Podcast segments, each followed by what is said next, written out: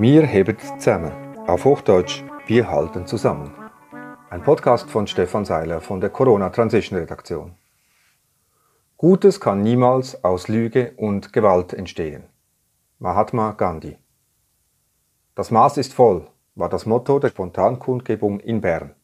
Gemäß den Organisatoren haben sich gegen 20.000 Menschen eingefunden, um gegen die Ausweitung der Zertifikatspflicht zu demonstrieren. Für den Mainstream waren es nur 1000.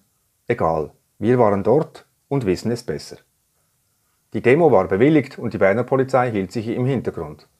Sicherheitshalber war die gesamte Länge vom Parlamentsgebäude bis zum Berner Hof mit Gittern abgesperrt und dahinter stand ein Wasserwerfer für den Fall der Fälle. Die Regierung fühlt sich offenbar bedroht. Doch von wem eigentlich? Denn die Leute waren ausnahmslos friedlich. Ich habe nur lachende Gesichter gesehen von Menschen, die mir hebe zusammen und immer wieder Liberté gesungen haben. So müssen sich die Anfänge der 68er Bewegung angefühlt haben, dachte ich mir. Auf dem Weg durch die Altstadt wurde lautstark getrommelt, getanzt und gesungen. Auch die inzwischen traditionell gewordenen Freiheitstriegler mit ihren Kuhglocken waren da. Das volle Leben wurde zelebriert. Wo sonst kann man noch ohne Gesichtsverhüllung und ohne Zertifikat singen und tanzen? So viele Menschen waren seit Beginn der Pandemie noch nie zusammen auf den Straßen. Es gibt Stimmen, die den Kundgebungen nicht viel abgewinnen können. Das bringt doch gar nichts. Wir sollen unsere Energie auf andere Dinge konzentrieren, heißt es.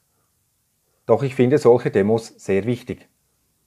Einerseits geben sie ein Gefühl der Zusammengehörigkeit und die Gewissheit, mit seiner Haltung nicht alleine zu sein.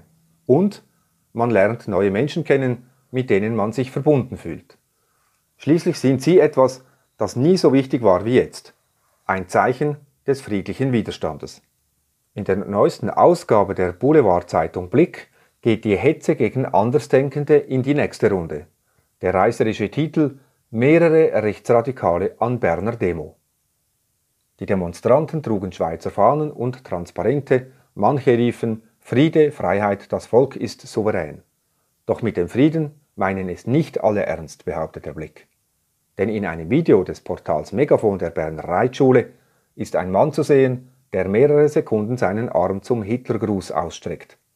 Megafon schreibt auf Twitter, dass der Mann den Gruß gegen die Gegendemonstration gerichtet habe. Mit dieser Behauptung des Megafon gibt sich die Boulevardzeitung bereits zufrieden ohne über die wahren Hintergründe recherchiert zu haben. Für den Blick ist damit bereits alles klar. Der Mann war am Mittwochabend an der Demo und es war ein Corona-Skeptiker. Ob die Szene nicht etwas speziell für dieses Narrativ inszeniert wurde, interessiert das Boulevardblatt aus dem Ringe Axel Springer Verlag nicht. Christoph Knägi, Mediensprecher der Kantonspolizei Bern, habe gesagt, dass die Geste am Mittwoch nicht festgestellt wurde.